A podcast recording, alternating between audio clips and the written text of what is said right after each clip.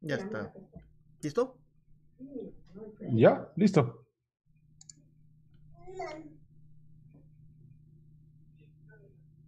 Dame un toque, pequeños retoques, ya estamos. Listo. Entonces vamos. Empezamos en 3, 2, 1.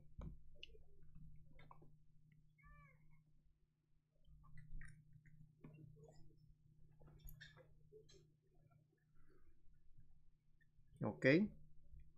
Estamos ya en vivo aquí con William Vázquez. Antes de nada, pues simplemente agradecerle a todas las personas que se vayan a ir conectando. Esperemos que esta transmisión en vivo que tenemos de Café Digital, edición número 5, sea de la mejor manera y que les parezca, pues que les divierta, que les, que les guste lo que vamos a hablar el día de hoy, pues que tenemos un invitado nuevamente también de lujo, ¿no?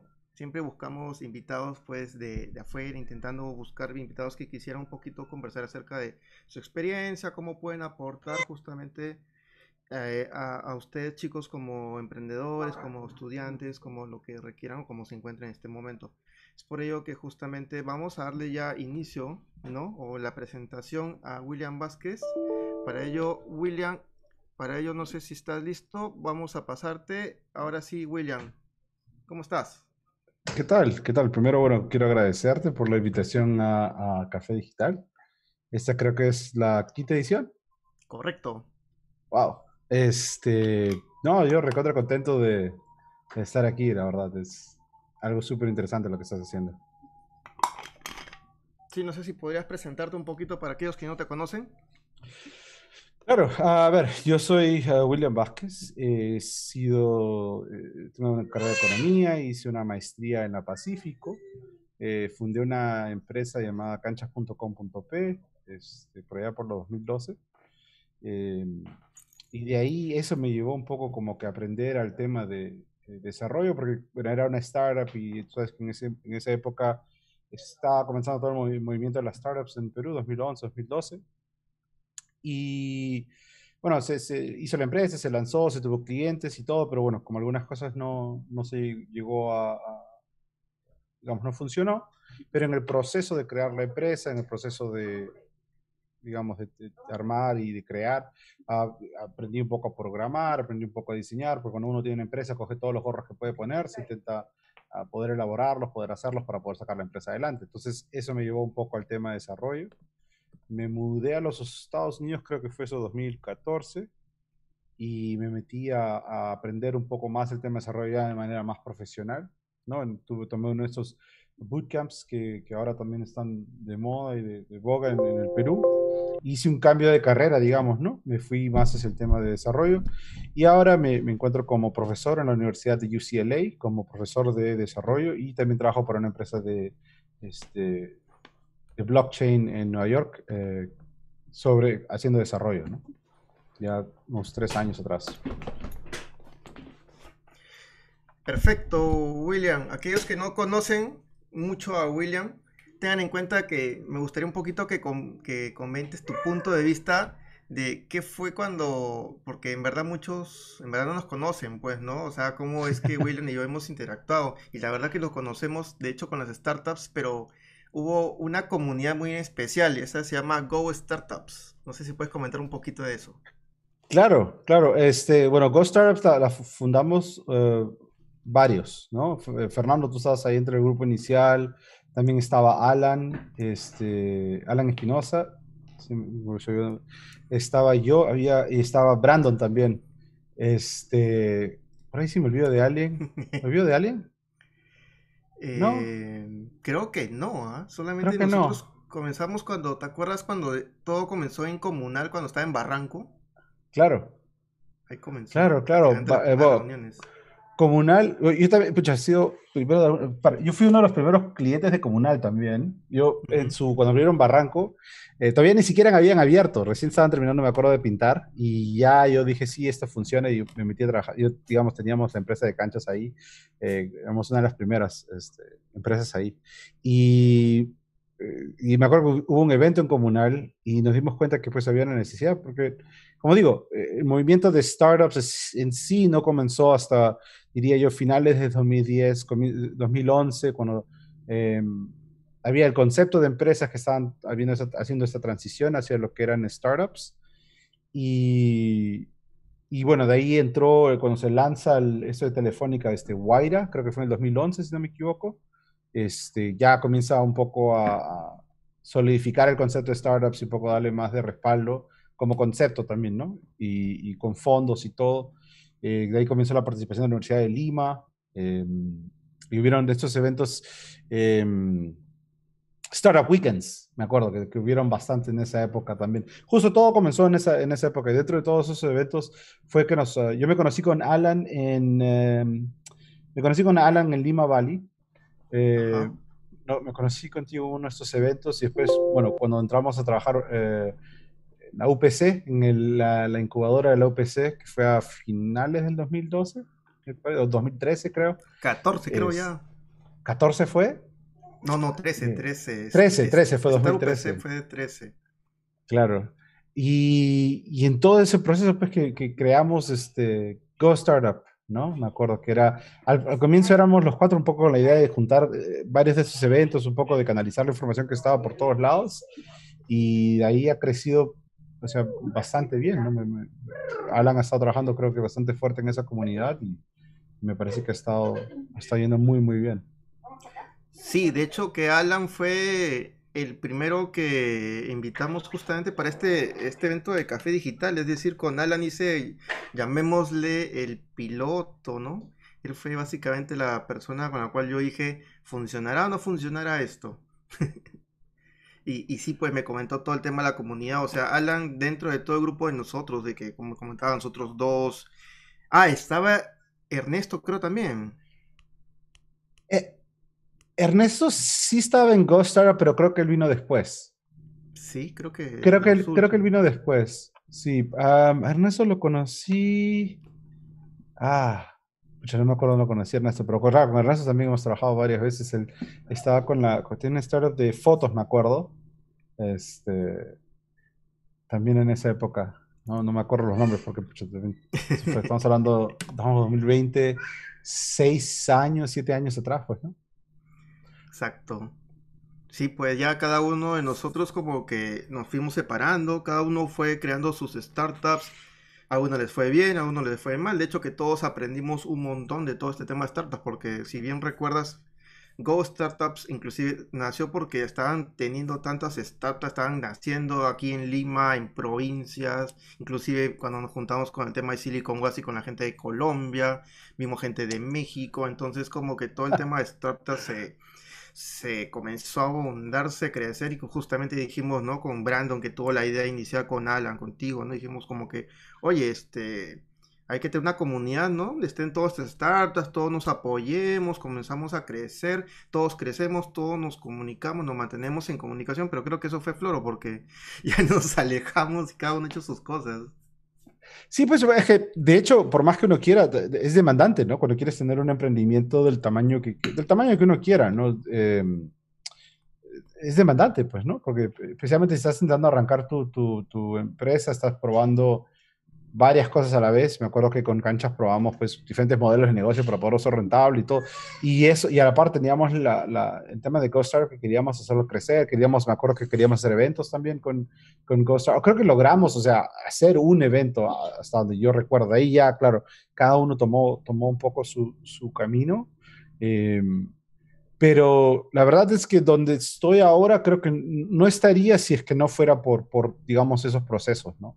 Y, es una de las cosas, o sea, mira, vivimos, eh, y es algo que siempre hablo con, con, Nacho, que es el otro confundador, ¿no? Este Juan Ignacio Mesa, que es el otro fundador de, Canchas, siempre, eh, siempre es como que la, lo, enamorados de la idea, ¿no? Eh, entonces siempre, hay, aunque sea una vez al año, nos llamamos entre los dos y decimos, oye, ¿y si hacemos esto en canchas, cree que funcione? No, o sea, siempre existe esa, esa pasión por crear pero el pasar por todos estos caminos eh, te hace crecer, ¿no? Te hace crecer. De hecho que De hecho que sí, ¿no? Yo también igualito, o sea, el tema de Reclutec me, me generó un montón de, experiencias positivas, conocimientos, mejora muchas cosas, pero hay muchas personas, de hecho, que nos van a estar escuchando y, y escuchan pues Reclutec, canchas, ¿no? No saben ni qué es. No sé si tú podrías recordar tus épocas de pitcher y hacer un pequeño elevator pitch acerca de qué era canchas. Claro, claro, canchas.com.p era una empresa que buscaba que podrías reservar a tus centros deportivos online, pagarlos y todo. Y por el lado, ese por el lado del usuario, por el lado de los centros deportivos, permitir darles una, un ERP o un sistema que los permite manejar las canchas, manejar los kioscos usualmente, porque todo centro deportivo tiene alguna forma de vete bebidas, ¿no? Y eh, entonces le permite manejar las reservas, le permite manejar el kiosco y manejar un poco el personal. Entonces, de alguna manera era un producto para poder englobar eh, digital, un poco digitalizar muchos de estos centros deportivos que uno tenía que ir personalmente, tenía que llamar, tenía que buscar, ¿no? Y todo ese proceso que existía. Y creo que aún existe, ¿no? No sé si, yo ya no estoy en Perú hace cinco años, pero hasta lo que escucho por ahí, creo que todavía, todavía no hay una solución perfecta, digamos, o digitalizada para eso, ¿no? Sí, pues bueno, yo soy cliente ha sido de las canchas, bueno, antes, hasta antes de la pandemia, ¿no? Siempre por lo menos una vez a la semana iba con grupo de amigos a jugar a una cancha, ¿no? Y siempre era el método tradicional, pues, ¿quieres reservar? Llamas por teléfono, la cancha te dice sí, no. Y para colmo hay un tema de que cada vez tienes que mantenerte reservando porque si no reservas una semana te quitan el sitio, por decirlo así, y prácticamente se lo van a otro, ¿no? Es todo un tema medio Especialmente en las horas pico, ¿no? Especialmente en, las horas pico. O sea, si quieres jugar uh, durante la semana a las 8 o 9 de la noche, o sea, y perdiste su sitio, ya, ya fuiste, ¿no? Porque encontrar ese, ese, ese, ese slot después de, trabajar es bien difícil, ¿no? Especialmente durante la semana. Sí. Exacto. Eh, por si acaso, chicos, aquí los que están eh, en, en vivo, ya sea en Facebook o en YouTube, tenemos ambos lados eh, de la misma manera en vivo. Les pido por favor si tienen alguna pregunta, duda, pues la pueden hacer, pueden mandar sus comentarios, nosotros vamos a estar leyéndolos. Yo lo voy a estar haciendo la pregunta aquí a nuestro invitado William Vázquez, ya que en verdad vamos viendo un poquito y conociendo a ustedes más que nada un poco de su background, un poco de sus conocimientos y experiencias y tal vez alguno de ustedes pueda tener alguna pregunta que le pueda hacer a William básicamente en base a, a su experiencia o lo que vamos contando, ¿no? Pero bueno, y además, por favor, regálenos sus corazones, ya estamos viendo, les agradecemos muchísimo los corazones. Y pues, em, regresando al tema de, canchas y todo esto, ¿cómo deciden apagar canchas? Bueno, fue un proceso, ¿no? nada ocurre de manera, em, de manera espontánea. Entonces, en nuestro caso fue un proceso, digamos, eh, orgánico, es decir, que se buscó, bueno, yo me, yo me casé y me, habían planes para venirme a Estados Unidos, entonces manejar la empresa desde, desde otro país, digamos, es un poco complicado, especialmente en una empresa que eh, recién está, recién está, este, recién está saliendo, ¿no? Porque hay, hay muchos temas complicados ahí. Y entonces buscamos a un, un gerente, digamos, que, pudiera intentar manejar y ver si, podía llevar el, transcurso de la empresa. Se probó por unos meses y no se pudo. no se pudo, digamos, por más que la persona tiene una pasión por el fútbol, digamos, tal vez la pasión por un emprendimiento no es el mismo, ¿no? Entonces no, no se logró encajar ahí como, como quisimos. Y ya, bueno, tuvimos creo que dos rondas así de buscar dos personas que trabajaron con la empresa, a ver si la podían guiar como queríamos o hacerla mover para, para hacerla mover hacia adelante. Y no tuvimos suerte, la verdad, no, no, no pudimos encontrar el tipo de, persona que, que, podía lograr eso. Y se tomó la decisión a, a, a, finales del 2014 que ya no, bueno, no, no se podía continuar, ¿no? Bueno, ¿Y qué pasó con los chicos, con el resto del equipo de canchas? Una pena, una pena porque de verdad una de las cosas que, que, más movía a la gente es que creo que había una pasión y una creencia en el producto, ¿no? Es una de las cosas que, si bien me, me, me fui bastante contento, digamos, es que había logrado transmitir la, la, pasión por lo que uno hace a, a, las personas, ¿no? Con lo que uno trabaja. Y ellos también tomar esa pasión como un tema personal, coger a la empresa como algo que ellos también creen que es, que es de ellos para sacarla adelante Y, bueno, de ahí, de ahí salieron varios. Ahora eh, uno de ellos que trabaja con nosotros es Erwin Salas, que ahora está, creo que, eh, lo veo siempre también como profesor en temas de emprendimiento en la, en la uni. Está Harold Ortega, que también ahora está, eh, trabaja con temas de México y temas de e-commerce en México. Em, y así ha habido varias personas con las que puedo trabajar y ahora también, ¿no? Lo más importante creo de emprendimientos y de cuando las cosas no funcionan es tienes que sacar lo positivo, ¿no? Y eso es una de las cosas que vi que, que muchas de las personas que trabajaron conmigo en canchas han podido hacer. Han sacado lo positivo, si bien no funcionó la idea como un negocio, no funcionó como, digamos, económicamente no fue rentable, sí, este, sí he dejado muchas buenas cosas que la gente ha podido coger, usar y construir y, digamos, lo ha ayudado a través de su carrera, ¿no? O otros emprendimientos también. De hecho que sí, lo, justamente lo que un poco comentaste en la previa, por decirlo así, eh, que era cuando, te, cuando hiciste el video, ¿no? Para, para moverlo aquí en, la, en, el evento, justamente tú comentabas el tema de aprender del fracaso. No sé qué, qué, así algo tan puntual, si me puedes explicar acerca de qué fue los, cuáles o cuáles fueron lo que aprendiste básicamente de todo este tema de emprendimiento de canchas. Bueno, una, una de las cosas principales, diría yo, que, aprendí de canchas es ventas. O sea, es decir, si quieres lograr algo, tú tienes que, o sea, si bien hay, dos, hay, una de ellas es ventas, tienes que salir a vender, ¿no? No hay, uh, ahora, salir a vender depende del canal que, estás usando, depende del canal de tu producto, ¿no? En nuestros casos, las ventas venían no por el lado de usuarios, sino por el lado de hablar con los centros deportivos.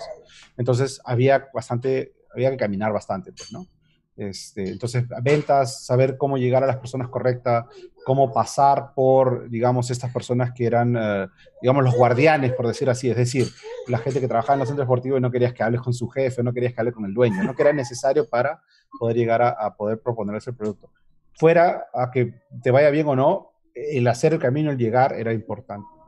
Um, el otro punto es, uh, tienes que saber poner personas en los lugares claves. Uno de los errores en el primer año de la empresa fue no tener un equipo de desarrollo, ¿no? Okay. Intentar tercerizar, intentar tercerizar el servicio de desarrollo, especialmente, ahora, ahora para nosotros que éramos una startup que estaba vendiendo temas de desarrollo, ¿no? O sea, todo este producto era un... No lo podía comprar online y, y pintarlo otro color y venderlo porque no, no existía eh, un, un, sistema similar, entonces tenía que hacerlo eh, a mi manera, digamos, o a medida. Entonces, no tener un equipo de desarrollo nos, nos limitó bastante. Nos limitó bastante para responder al mercado, nos limitó bastante para poder responder a, a un cliente te decía, necesitamos que esto se vea en colores, por ejemplo, ¿no? Que cada cancha tenga un color, por poner un, un, ejemplo, y tener que demorarte pues seis semanas en algo tan sencillo, eh, digamos, ya desincentivaba, la gente ya no, ya te trataba de la misma manera, ya no te escuchaba, ya se dificultaba la venta, ¿no? El cierre, por ese caso. Entonces, imagínate poner a personas... Eso, imagínate que eso ahorita a ti es un minuto, pues Sí, ahora con lo que sé es como que wow, lo hubiera hecho en 10 minutos, pues, ¿no? Eh, pero, pero esas cosas, ¿no? O sea, son, son, son importantes, poner al equipo o identificar cuál es tu recurso clave, qué es lo que es clave que estás vendiendo y poner a las personas claves en, en eso, ¿no? En el valor que estás creando, ¿no? Porque de nada te sirve tener un contador estrella, digamos, ¿no? Cuando tú estás vendiendo tecnología, ¿no? Entonces, saber identificar eso y, y, poder poner a las personas claves ahí es uf, sumamente importante. Es de vida o muerte. Muy bien. Pero eso es medio extraño, porque en verdad tu equipo sí, yo creo que sí había gente técnica. Sí, pero no teníamos un equipo de desarrollo. Teníamos dos personas que podían intentar colaborar, intentar hacer algunas de las cosas, pero la verdad, la verdad, eh, con el conocimiento que tengo ahora, digamos, si tú me dices tienes que hacer cancha mañana, ¿no? Comenzar de cero, yo tendría un equipo por lo menos seis personas, cuatro que se encargan un poco de la, una persona de base de datos, tres personas de, que se encargan un poco del soporte del backend y por lo menos dos personas que se encargan la parte de, eh, de usuario, ¿no? Tanto diseño, UI, UX y desarrollo de UI, UX. Entonces estás hablando de ahí por lo menos un equipo de seis personas. Comparado con lo que teníamos en esa época, que era un equipo de una persona y media, ¿no? Entonces, sí, sí, sí. Ahora con la experiencia uno comienza a darse cuenta de esas cosas. Claro. al final cada uno le, aporta su experiencia, o sea, nosotros al revés, más bien con la época de Reclutec, nosotros éramos un equipo de desarrollo de seis personas, pues imagínate, o sea, entonces teníamos eh, dos backends, un líder backend, teníamos un frontend UX UI, un diseñador y aparte yo que veía todo el tema de base de datos, o sea, era y a pesar de eso, más bien al revés, nos descuidamos el tema de las ventas y no teníamos cómo vender, pues. Sí, sí, eso es súper, e, es, tener, tener, eh, por eso digo, o sea, identificar, identificar, si va a ser una empresa vas a tener que hacer ventas, ¿no? Eso es, eso es, eso es clave obvia, digamos, si quieres decirlo así, de cualquier emprendimiento. Y la otra es identificar, como digo, si estás vendiendo un producto que ropa de bebé, tu, tu, cadena de suministros es sumamente importante. Tienes que identificar eso y ahí es donde tienes que poner las personas claves. ¿no? Si estás haciendo un, un, startup, un emprendimiento que tiene que ver más con el lado tecnológico, tener un equipo de desarrollo. No tiene que ser tan grande como seis personas, pero por lo menos que tengas dos personas muy experimentadas te va a permitir manejar, poder contratar o poder usar recursos, eh, digamos, como freelance o, como o ser contratos así, para poder manejar el tema, ¿no? Entonces, tienes que intentar identificar muy bien eh, tu, eh, tu, valor, ¿no? ahora, ¿cómo se llama eso? Este, Alan, de hecho, ¿Cómo se llama esto? El, Canvas. ¿El Business Model ah, Canvas? Sí, el Business Model Canvas te ayuda un poco a identificar un poco ese tipo de cosas. Y creo que tuviste una, una charla de eso, ¿no? Con Alan, pues, ¿no? Hablamos más. Lo que pasa es que yo siempre oriento más a las startups con Lean Startup. es ah, un tema de metodologías nomás, ¿no? Pero al final el concepto casi es lo mismo, ¿no? Similar. Bueno, bueno, ya que estamos entrando un poco a la parte de clima, chicos, así que aquellos que recién se están conectando, les agradecería pues sus corazones, sus likes, siempre son todos bienvenidos. Pues comentarles que estamos aquí con William Vázquez.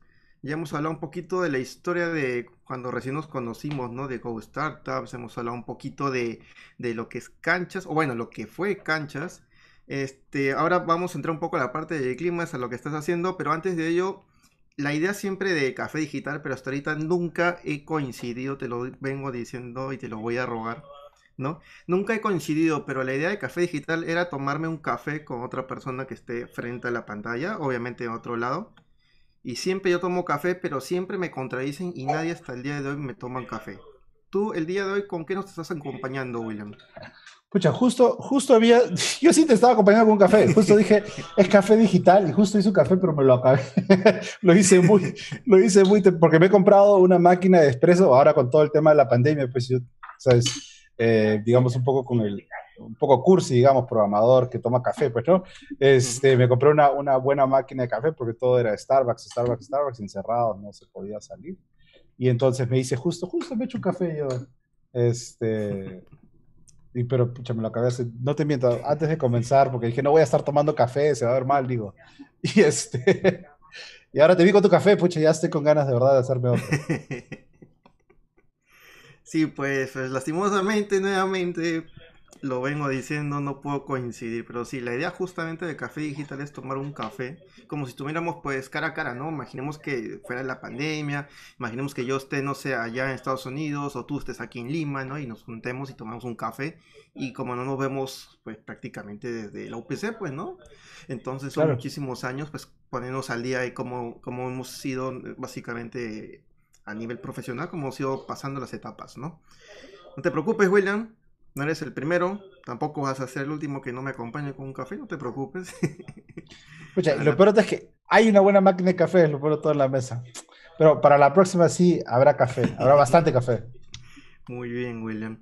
Entonces, mira, justamente este café del día de hoy, de hecho yo le puse un título bien interesante y fue algo que conversamos obviamente antes de, mientras hablamos del tema, del tema que vamos a conversar principal justo salió algo porque yo viendo tu perfil, todo lo que habías pasado y cómo tú habías, llamémosle, sobresalido a todas estas, eh, llamemos, trabas que te han puesto en, general en tu vida profesional. Yo veo que hoy por hoy te estás desempeñando, bueno, no recién, ¿no? Ya hace unos años creo que había comentado, me habías comentado algo al respecto, pero ¿Cómo fue eso de, de, literalmente pues dejar de lado todo el tema de la administración? Tú tienes un MBA, como justamente sabes, y MBA aquí en Perú pues es bien tomado en cuenta porque los profesionales le dedican mucho tiempo, mucho dinero también, ¿no? En llevar el MBA y pues ponerlo en práctica. Usualmente son para niveles gerenciales, pero tú literalmente lo que hiciste fue MBA, chao, voy a estudiar programación. Dime, ¿qué te impulsó a estudiar programación? Pero yo, creo que hay que identificar algo que es el MBA te da herramientas. Te da herramientas para leer el mercado, te da herramientas para, para poder identificar necesidades o nichos. Yo, ya de por sí, o sea, mi tesis fue canchas para, para eso. Ya había entrado al tema de las startups, había estado viviendo en el tema tecnológico y siempre, yo desde muy joven he sido muy apegado al tema, al tema tecnológico ahí mis papás tuvieron un poco que ver en, mi decisión de carrera porque me dieron la opción de, eh, acá en Estados Unidos es muy común de que tú te pagues tu propia carrera, ¿no? Entonces mis papás me dieron el, digamos, un poco como que o vas a estudiar sistemas o yo te pago la Universidad de Economía, ¿no? Entonces dijimos, bueno, salir sin deudas es, es muy bueno, entonces tomé Economía. Y como decía, entonces después hicimos el MBA y como te digo, el MBA te da herramientas. Y yo venía ya un poco como que mirando el mercado y veía que había una necesidad para el tema de desarrollo, ¿no? Y habiendo pasado un poco como que por, agua, digamos, el tema de, tecnología, el tema de programación, me gustó y, ya viviendo acá en, estaba en Nueva Jersey en esa época. Eh, justo se abrió un curso a tiempo parcial y eso creo que fue una de las cosas que me permitió, decir, trabajar a tiempo completo y poder estudiar a tiempo parcial, ¿no?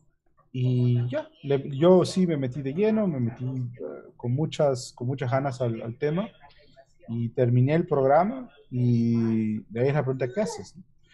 Y creo que me apalanqué o usé un poco todo el conocimiento que tenía en tecnología con lo de canchas y con, con eso que había hecho antes eh, y el MBA también, porque el MBA te da, como te digo, no es... Um, sí, es un cambio de carrera completo, como te dice, el MBA es justamente un tema gerencial, requiere un montón de recursos, requiere un montón de tiempo, un montón de esfuerzo. Este, pero también te da un poco de ese prestigio, que quieras o no, eh, viene con, con el mismo, del mismo tema de tener un, un, MBA. Entonces, entre el MBA, que me dio un poco de prestigio, un poco de respaldo, más haber estudiado desarrollo, pude, em, pude, digamos, de alguna manera entrar a, como desarrollador. O sea, me metí como desarrollador, comencé con, trabajando con Citibank, ¿no? Me, me dieron la oportunidad un poco para ver si, si un poco como que, bueno, a ver qué puedes hacer. Y, y, más o menos así como me fui introduciendo. Eso fue por un lado. Y después por el otro, yo siempre soy de las personas que cree que hay que devolver cuando hay cambios en la vida que uno Ah, hay cosas en la vida que le permiten a uno mejorar, uno tiene que devolver, ¿no? Entonces me metí como tutor. En el mismo programa donde había aprendido a programar, me metí como tutor. Entonces eh, trabajaba en las mañanas y estaba de tutor en las, en las noches, apoyando a otras personas que eh, aprendan, digamos, aprendan a desarrollar. Em, mucha gente de diferentes edades, ¿no? Y gracias a eso, digamos, este, después se me abrieron las puertas para poder enseñar, después me invitaron a, enseñar desarrollo. Ahora hoy en día ya, digamos, eh, completé el círculo completo, ¿no? Eh, aprendí a programar, he ayudado a estudiantes y ahora enseño a cómo programar. Eh, pero definitivamente si uno lo tendría que ver como una decisión de, o sea, has hecho un cambio de carrera, sí, es un cambio de carrera, pero con estas herramientas, ¿no? digamos, la maestría la, maestría pagó, si quieres decirlo de esa manera. La maestría pagó. Porque el poder identificar estos nichos, el poder identificar estas necesidades y responder rápidamente, decir, ok, voy a volver a invertir en educación porque veo de que hay una necesidad creciente de gente que programa. Entonces, eso es clave. Qué, interesante el hecho de que hayas querido justamente retribuir, ¿no? Eh, a, la, misma escuela que te había abierto las puertas para enseñarte, justamente tú devolviéndole de tu lado, ¿no? Eso, es muy bueno, eso es muy aplaudible de, muchas personas, de verdad no muchas hacen lo mismo, mayormente uno dice gracias y sigue su vida, ¿no? Pero eso ha sido muy bueno. Otra pregunta que yo tengo aquí, de hecho muchos también lo deben tener, es, y que es un miedo muy común, es la típica, por ejemplo, cuando alguien de marketing, y lo pongo, yo siempre asocio así, que muchos estudian marketing porque le tienen mucho miedo a los números y cuando se dan cuenta hoy por hoy marketing tiene que un montón de números. De hecho, el, tema de los administradores, y tú debes ser, pues, tú eres básicamente reflejo de ello, eh, ¿cómo es esa transición? ¿no? Es decir, de, de, ver un tema, de, de hecho el administrador sí ve más números que un marketero, pero el administrador pues tiene como que un perfil bien orientado a, a un tema gerencial, a un tema de, de, de, estadística, de números, también tiene que ver un tema de marketing, un tema de organización, ¿no? Y de ahí de nada le metas a resolver algoritmos, de repente a, a resolver problemas, a crear eh, bases de datos, ¿no? ¿Cómo es esa, esa, transición? Eso sí me llama la atención. Yo, yo creo que uno tiene que siempre ver las cosas. Yo veo la educación como una, una, una correa de herramientas, ¿no? Una correa donde tienes martillos, desarmadores, ¿no? O sea, la educación te da herramientas, ¿no? Y no lo veo tanto, o sea, hay, por supuesto, hay ciertas carreras que son un poco más encajonadas, por decirlo así. Es decir, si estudias para medicina, eh, muy, muy, no creo que hagas muchos giros, ¿no? Porque la medicina en sí es una carrera que es un poco encajonada, digamos. Pero si estás en el tema de marketing, marketing, el proceso de ventas, digamos, o administración, el proceso de administración, te da espacio, tú puedes ser una administración de temas médicos, tú puedes ser un administrador de temas eh, de una cadena de suministros, puedes ser un marketero de temas digitales, un marketing en temas de productos físicos, ¿no? Entonces, digamos, no estás muy encajonado, pero lo que tienes es una, un grupo de herramientas que te permite tomar decisiones con un tipo de enfoque. ¿No? En el caso de marketing, estás buscando incrementar la, la, posición de la marca o estás buscando incrementar las ventas. Como administrador, estás buscando que los procesos se cumplan, ¿no? Estás buscando que se cumplan y que mejoren, ¿no? Que los procesos sean más eficientes, eh, cosas por el estilo. ¿no? Que lo, los objetivos de la empresa se logren, ¿no? Como a grandes rasgos, como, como, como cada uno de ellos. Y si coges el desarrollo y lo incluyes en todo ese proceso, uh -huh. um, es otra herramienta dentro de las cosas que puedes hacer. Entonces, uno puede hacer un cambio completamente. Yo, yo sí hice un cambio 360 hacia el desarrollo. Es decir, cogí mi carrera de, de, administración, le dije, me ayudaste a tomar decisiones, ahora ya voy a ser un desarrollador y me, me fui completamente en ese sentido. Pero ahora que, que, he visto varios alumnos que van por este proceso de este cambio de carrera, muchos de ellos utilizan sus conocimientos previos. Es decir, soy un administrador para, una, para un bufete de abogados, ¿no? Y veo que constantemente eh, nos tiramos eh, dos días, no sé, pues al, el cierre con todos los casos, ¿no? Porque tengo que recaudar, todos me mandan la información por correo electrónico. Estoy intentando crear un, un escenario. Pero como ahora tienes una herramienta de desarrollo, escucha, creas un pequeño programa que te permite recopilar todos esos correos, te los pone en una pequeña base de datos y te escupe un, un uno, te, te, devuelve um, uh, unos gráficos o algo. Y terminaste una tarea que te demoras dos días en, cinco minutos. ¿no? Automatizaste un proceso. Entonces, esa es una forma como usar el desarrollo conectada con tu carrera para poder, digamos, seguir saliendo adelante, digamos, o poder eh, brindar diferente valor a, a, la, a, la, empresa para la que trabajas. Un marketero es igual, ¿no? alguien que hace marketing en redes sociales, que mira un montón de ese tipo de, de tiene diferentes plataformas, ¿no? Como coges el desarrollo, lo incluyes en lo que haces para automatizar algunas partes de tu proceso. Entonces, digamos, tienes un, si quieres saberlo así, tienes como un abanico de, de, posibilidades de dónde vas. Soy administrador o marquetero y soy desarrollador en el otro vértice. Y puedes más o menos ir a través, qué es lo que te sientes cómodo, o puedes ir haciendo esa transición poco a poco, ¿no? Cada vez vas incluyendo más automatización, más código en, digamos, en tu carrera, hasta que llega un punto en el cual dices, ¿sabes qué? Me gusta más desarrollar, digamos, ¿no? que son temas lógicos, temas matemáticos, más que la parte, digamos, gerencial, administrativa. Entonces voy a, ahora sí ya tengo un poco de experiencia, tengo un par de productos, tengo un par de proyectos que he hecho, digamos, que he desarrollado, y eso ya te abre un poco la carta, te abre un poco el espacio para comenzar, digamos, a meterte más de lleno en el mundo del desarrollo, como carrera, ¿no? Claro. Es muy interesante justamente todo eso que comentas con respecto a en sí toda esta que, que se pueden unir inclusive habilidades, ¿no? Que vas aprendiendo en, en el transcurso de tu vida eh, profesional que se te va formando, ¿no? Eh, es más, yo me acuerdo que también pues, o sea, yo también vengo de un perfil un poco más, más técnico y, y a la vez me tuve que capacitar, por ejemplo, en temas de ventas para comenzar a cerrar proyectos y cosas así, ¿no? Justo llevé un posgrado, ¿no? De, de SAN que, que me, aparte de que me ayudó a conocer un montón de buenísima gente y buenas personas, ¿no? Me ayudó a, a, incrementar justamente o a, o a mejorar la habilidad que en verdad todos tienen. O sea, yo creo que dentro de toda esta, esta reflexión al final no hay que tenerle miedo a ninguna carrera, ¿no? Sino que simplemente hay que desarrollar ciertas habilidades que cada uno a veces de repente no la utilizan mucho, pero que todos la tenemos, pues no, no nadie es distinto, ¿no? Y todos podemos aprender y seguir creciendo.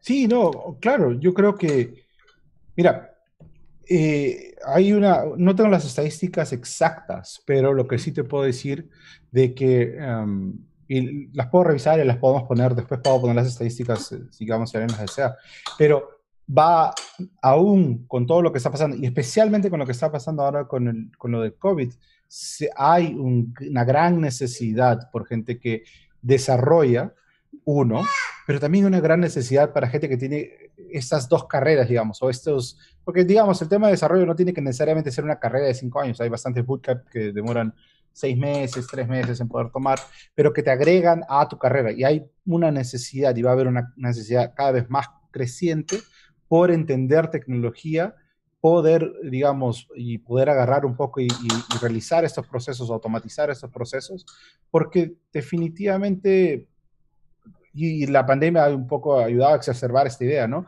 De que, pucha, la tecnología, digamos, la tecnología está ahí y está cada vez empujando más a poder eh, apoyarnos más en nuestros trabajos, pues, ¿no?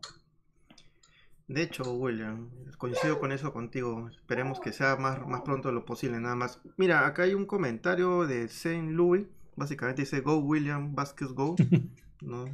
Mándale saludos de repente. Ah, sí, sí, a Louis. Sí, sí, con él, él trabajaba con él en, Nueva York.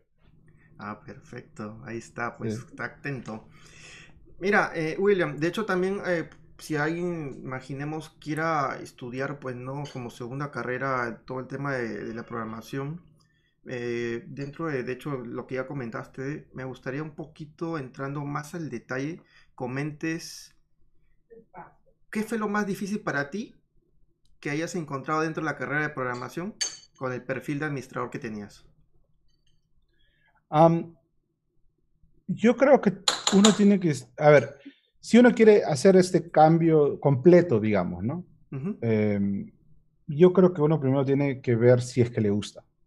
Una de las cosas que veo con, con, mis alumnos que vienen por el proceso es que muchos de ellos vienen por la plata. Acá en Estados Unidos la carrera de, programación es bastante bien remunerada. Y en Perú también. Ah, yo sigo algunos grupos en Perú de desarrollo y veo que, digamos, el, el, veo el ingreso promedio de un junior con poca, con poca a nada experiencia está por disculpa, está por los 1200, 1500 y un programador más senior está, pues, digamos, bastante elevado, puede estar 8, 10, 10 mil soles al mes, ¿no? Que digamos, es, una, es un ingreso bueno, ¿no? Y acá en Estados Unidos también. Pero entonces, mucha gente ve el dinero y dice, ok, lo hago por la plata, ¿no? Y, y está bien, no, no, no hay nada de malo en hacer las cosas por la plata. El problema es que en el caso de programación, sí vas a necesitar un poco más que el, el solo la motivación del dinero sino vas a tener que tener un poco ese gusto por la programación, ese gusto por sentarte frente a una computadora, tener un problema que no puedes resolver y tener que pasar unas cuantas horas como que golpeando tu cabeza contra el teclado hasta que funcione. Y a veces eh, hay personas que no, no, digamos, como te digo, no, no, no, es para todos, es un tema de gustos, ¿no? Es un tema de gustos y no todos nos gustan los mismos colores y sabores. personalmente, para mí, me acuerdo el, el, el eh, el problema más difícil que tuve era, digamos, hacer esta transición hacia, eh, digamos, las respuestas estaban en Internet. Y uno sentía de que estaba, digamos, como que robándose el código, ¿no? O sea, estaba copiando el código y utilizándolo y uno lo sentía como que, pero esto es plagio, pues, ¿no? Esto es, estoy, este, y, no es así, ¿no? En el mundo del desarrollo, el tema del open source, el tema de, digamos, es mucho más abierto, el compartir código, el usar, reusar código, ese tipo de cosas, mientras que les, des a cada, a cada persona el, ¿cómo se llama esto? El, reconocimiento que necesitan, eh, es súper abierto, ¿no? Imagínate que, no voy a decir el nombre del programador solamente para no quemarlo, pero bueno, no está conectado. menos mal. Pero cierto programador una vez yo le comenté eso justamente porque le dije, oye, tengo un problema de código y de ahí como estaba ocupado pues obviamente, eh, yo después lo encontré el la, la, respuesta y la resolví, pues lo encontré en internet. Lo, puse en práctica en este código y se resolvió. Y le dije, no te preocupes, ya no me ayudes, que lo encontré en internet la respuesta. Y él me dijo, literalmente, muy bien, ya casi eres un programador profesional. Y yo dije, ¿cómo puede ser posible? Sí, lo único, lo único que yo soy mejor a googleando que tú. Eso es lo único, la única diferencia. Eso me hace un programador, que sé googlear. Eso es todo. Sí, no, es, es increíble porque no estás reinventando la, no estás la, la, la rueda, pues, ¿no? O sea, muy probablemente el problema que tienes, alguien lo tuvo, hay una respuesta allá afuera, ¿no? Pero eh, cambiar esa mentalidad es un poco lo que, lo que a, veces cuesta un poco, ¿no? Tenemos la, la, idea de que no, yo lo tengo que resolver, yo lo tengo que, yo tengo que encontrar la solución por mí mismo y buscar la solución allá afuera no necesariamente es el mejor camino. Y en el caso de programación es al revés. Si ya existe la respuesta, cógela, probablemente modifícala para que encaje en lo que estás haciendo y sigue con tu día, no tómate una taza de café. Muy buena. Allí, viendo los comentarios, te dicen buen hermano Daniel Martín, no sé si le quieres mandar un saludo. Claro, no, de hecho a, Daniel un saludo, escucha, tiempo que tampoco veo. Muchas de las personas son de Perú, que no las veo hace, pues yo me vine a Estados Unidos hace seis, hacía seis años, pues no, no he vuelto a tocar suelo peruano, así que ya la primera que se la pandemia la puerta, yo soy, soy Lima. No, de hecho que sí. Sería bueno tenerte por aquí también en, Lima y tomarnos, sí, de verdad, una taza de café tal cual, ¿no? Por supuesto. ¿Qué vi acá? Saludos, William. Ah, recién lo veo esto. Lastimosamente. Ahí está Brandon también. el mensaje, pero Brandon también mandado también un mensaje. Pronto Go Startups 2, dice Brandon. Dice Brandon. Si ya hablamos de Brandon, Brandon, por favor, ve, ve el video desde el comienzo. Ahí te hemos hecho un par de veces. que era el inicio. Pero una, una cosa sí que, que, le recomendaría a la, a, la, gente es que si quieren em, intentar ver el tema de programación, hay un montón de videos gratis en YouTube, hay un montón de material ahí fuera gratuito. Y yo me pondría una meta, ¿no? Diría, em, voy, a, voy a aprender a programar o voy a coger algo, voy a intentar hacer una página web muy simple, ¿no? Y voy a intentar hacerlo yo solo. Y tomarme dos semanas o un mes, dependiendo de tu horario, pero intentar ser consistente, ¿no? Y ver si te gusta y ver si lo puedes hacer. Y eso te va a abrir la puerta. Si tú, si tú al final de ese proceso tú dices, escucha, me, me, divertí, me gustó, fue frustrante, porque hay un tema de frustración ahí, no es, digamos, ok, ahí está la respuesta, ya la hice, ¿no? A veces las cosas no me salen, entonces hay un nivel de, frustración que uno tiene que aprender a, a sobrepasar. Y si eh, uno hace todo eso, digamos, y después las dos semanas, el mes sale uno contento, que tiene un producto, se siente bien de tener algo, yo te diría que, que miras las posibilidades y que probablemente es una buena idea de que, que tomes el salto, pues, ¿no? A intentar hacer algo dentro del mundo de programación. Esa sería una vara para que te midas. Claro, y de hecho que la programación todavía tiene un montón por desarrollarse dentro de las carreras que siguen reinventándose oh, porque cada día sale algo nuevo. Por supuesto, no hay carrera que tú me digas en la cual no haya tecnología agricultura, medicina. Este, en medicina acá en Estados Unidos hay todo un problema ahorita porque muchas de, las cosas que, digamos, por ejemplo, los productos que te inyectan intravenoso, la máquina que permite que, ¿no? que gotees, eh, eso, eh, está escrito en COVID, que es un lenguaje bastante antiguo, eh, COVID, que digo en Cobalt. Cobalt. está escrito en Cobalt, en Perl, que son lenguajes, escucha, muchas de esas personas tienen 90 años, pues ya están, ya están en otra. ¿No? Y entonces están buscando cómo mover eso a lenguajes más modernos, ¿no? Eh, para ponerte un ejemplo, mi esposa es doctora, por eso lo hago mención, porque he tenido conversaciones con ese tema. Pero no hay carrera, ¿me entiendes? Eh, que no involucre de alguna forma la, programación, ¿no? Mirar las estrellas y computarlas todas, estamos usando Python para ese tipo de cosas. Este, por eso digo, no, no, dime, un, dime una industria y te puedo decir que de hecho tienen algún tipo de necesidad tecnológica, ¿no? Y eso te abre el espacio tanto para que hagas un emprendimiento tecnológico en ese sector o, digamos, simplemente seas, este, intentes participar en ese, en ese ambiente, ¿no? Es una carrera bastante interesante. De hecho que sí. Eh, de hecho que sí, pues porque la verdad, justamente como dice William, de hecho, todos aquí podemos hacer un rápido una encuesta, podemos todas las carreras y, William aquí va a decir a toque rápidamente cómo la programación puede ayudar a todas estas carreras a que siga reinventándose, siga mejorando, ¿no? Justo el tema de reinvención, ¿no? Que está de moda hoy por hoy por el tema de que muchos negocios se vienen, están viendo cerrados, justamente están migrando al tema digital y pues, ¿quién creen, qué carrera creen que está dominando el tema digital? Pues, ¿no? la programación está ahí y va a estar siempre. Sí, no, una de las cosas que, que con, digamos, muchas personas cuando pasó la pandemia me decían, pucha, estás bien, ¿no? O sea, algo, digamos, porque muchas personas acá han perdido, bastante han perdido sus, sus, oportunidades laborales o, o, digamos, están puestos en, en, pausa, ¿no? Y para nosotros, muchos de los programadores que trabajamos en el equipo era como que, no, nada, literalmente para nosotros nada ha cambiado, ¿no? O sea, fuera de no salir, para nosotros no ha cambiado mucho, ¿no? Porque, eh, gracias, o sea, eh, la pandemia ha llevado a que eh, acelere el proceso de que la gente trabaje de manera remota, porque es, lo que se tiene que hacer ahorita con lo que está pasando, ¿no?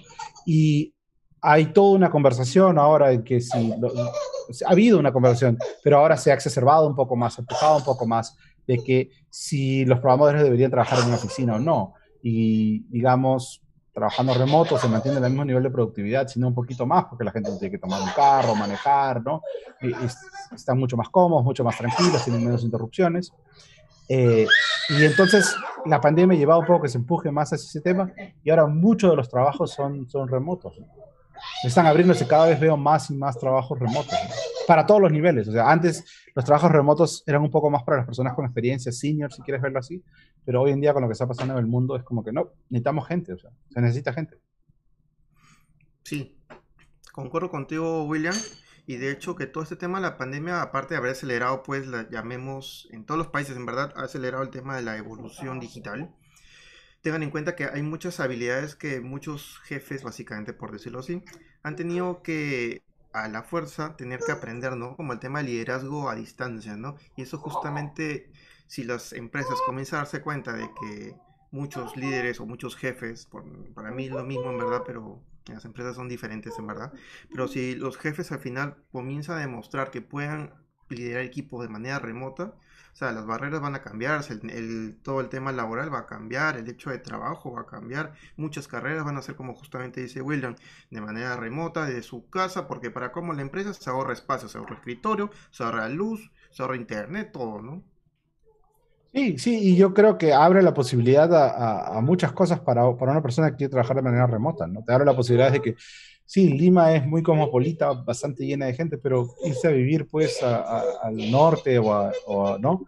Al, centro, digamos, del país, mientras que haya una buena conexión de Internet, eh, costos de vivienda más bajos, costos de comida más bajos, ¿no?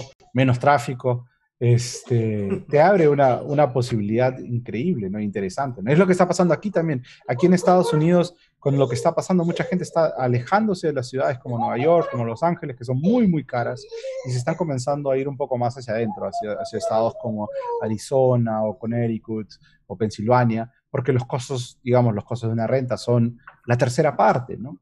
Entonces, es, es, Ahora, por otro lado, las empresas también se están poniendo un poco moscas y están intentando pagar a paridad de mercado. Es decir, si vives, digamos, en Lima es más caro, que vivir en Junín, entonces te ajusto tu sueldo a Junín. Ahora hay toda una pelea sobre eso, no hay nada exacto, pero Facebook está ahorita intentando liderar ese tipo de compensaciones, ¿no? Pero esa es conversación para otro día, ¿no? Digamos. No, podemos chocar ahí porque hay un invitado más adelante que, que, no puedo decir más. pero, pero, pero eso, es, interesante, ¿no? O sea, bueno, acá en de hecho en, en Lima es un poco complicado porque Lima no solamente concentra toda la cantidad de empresas de Perú, concentra todo el tráfico, concentra todo, o sea, aparte concentra todo el internet. Entonces, uno va a provincia, no tiene señal 4G, con la justa tiene 3G, imagínate, no hay eh, fibra óptica, entonces es un caos. Yo creo que el momento, en el momento en el cual ya se democratice la conectividad, por decirlo así, yo creo que la gente va a comenzar a comprar sus terrenos en donde esté bien barato, mil, mil soles el metro cuadrado y comienzan ahí a hacer sus casas, todo y ponen su fibra óptica y se acabó el chiste, ¿no? Sí, yo creo que, bueno, hay, hay proyectos interesantes, porque ya, ya, mira, uno puede comenzar a conversar de que tal vez esta fibra óptica puede ser que ya vaya a ser obsoleta. Ah, ahora lo que está haciendo SpaceX con el lanzamiento de Star, eh, Starlink, están intentando hacer, digamos, eh, internet de banda ancha eh, de manera satelital. Va a o sea, eh, hay un, como digo, hay un movimiento por varios frentes que van a permitir, yo creo, en los próximos 10 años, 15 años, que te va a permitir tener tu oficina en, la, mirando con vista al Misty, ¿no? Con un internet súper, con un internet súper rápido, ¿no? O en el medio del mano, con un internet súper rápido, súper tranquilo eh, y siendo productivo, ¿no? Yo creo que se comienza... la selva a mí me asusta por, por las tarántulas, pero... Este, pero te abre las posibilidades. A lo, que voy es, uno puede ver el desarrollo como, como decíamos, ¿no? un cambio 360, es decir, completamente un giro, o como una herramienta que pones más en tu cinturón para, para hacerte más efectivo, ¿no? Para hacerte eh, más productivo.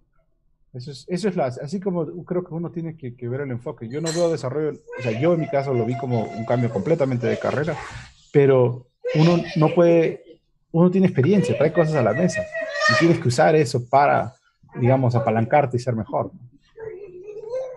Yo creo que dentro del tema de programación, yo sé que muchos eh, de ustedes que están, que nos regalan todos sus corazones, todos sus